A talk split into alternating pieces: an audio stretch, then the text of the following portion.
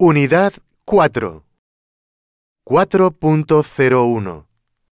Se puede empezar a estudiar en la escuela infantil en España antes de los tres años de edad, aunque no es obligatorio.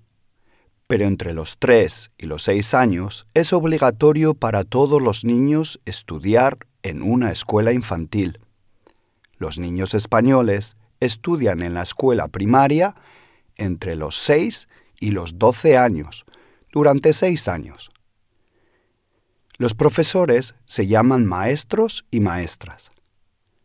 Después pasan al instituto para hacer educación secundaria durante cuatro años y obtener el título de la ESO, Educación Secundaria Obligatoria, con 16 años.